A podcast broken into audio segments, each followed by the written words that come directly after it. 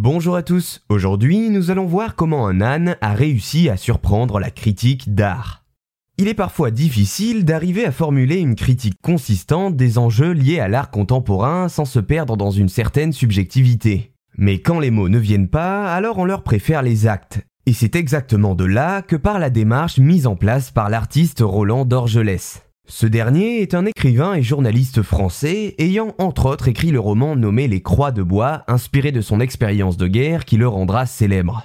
Accompagnés de ses camarades du cabaret du Lapin Agile, ils vont défrayer la chronique dans le Paris du début du XXe siècle. Mais alors, quelle est cette histoire fomentée par Dorgelès et ses amis? Le 10 mars 1910, dans la salle 22 du Salon des Indépendants de Paris, une exposition d'art annuelle, le public et la critique découvrent une huile sur toile dénommée Et le soleil s'endormit sur l'Adriatique. Il s'agit d'un paysage dont la partie haute est recouverte de vives teintes rouge-orangé et dont la partie basse est peinte en bleu-vert, le tout formant un coucher de soleil marin relativement abstrait.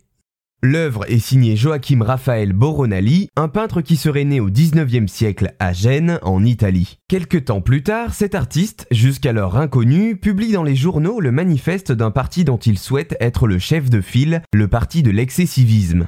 Les critiques d'art s'intéressent alors à son principal tableau et les avis semblent partagés, certains le trouvant singulier quand d'autres se montraient plus sceptiques, comme Guillaume Apollinaire, bon témoin de la vie artistique de l'époque, qui, je cite, écrivit que Boronali ne mystifia personne. Une fois la curiosité des journalistes et du public attirée, la supercherie est dévoilée par Roland d'Orgelès.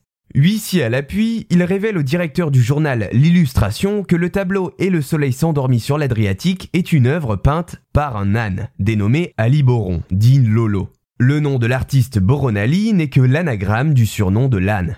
Dorgelès explique avoir emprunté l'âne au tenancier du cabaret du Lapin Agile, le célèbre père Frédé, et en présence d'un huissier de justice, avoir fait réaliser un tableau par Lolo à la queue duquel on avait attaché un pinceau. Chaque fois que l'on donnait une carotte à Lolo, il remuait vivement la queue et par la même occasion peignait la toile qui sera ensuite exposée. Dorgelès explique avoir construit ce coup d'éclat pour, je cite, montrer aux niais, aux incapables et aux vaniteux qui encombrent une grande partie du salon des indépendants que l'œuvre d'un âne, brossée à grands coups de queue, n'est pas déplacée parmi leurs œuvres. Plusieurs photographies retracent de bout en bout cette histoire et sont disponibles en ligne. L'œuvre de l'âne Lolo restera néanmoins bien plus fréquentée après les révélations de Dorgelès qu'avant et sera exposée à plusieurs reprises ces dernières années, dont une fois en 2016 au Grand Palais de Paris dans le cadre d'une exposition nommée Carambolage.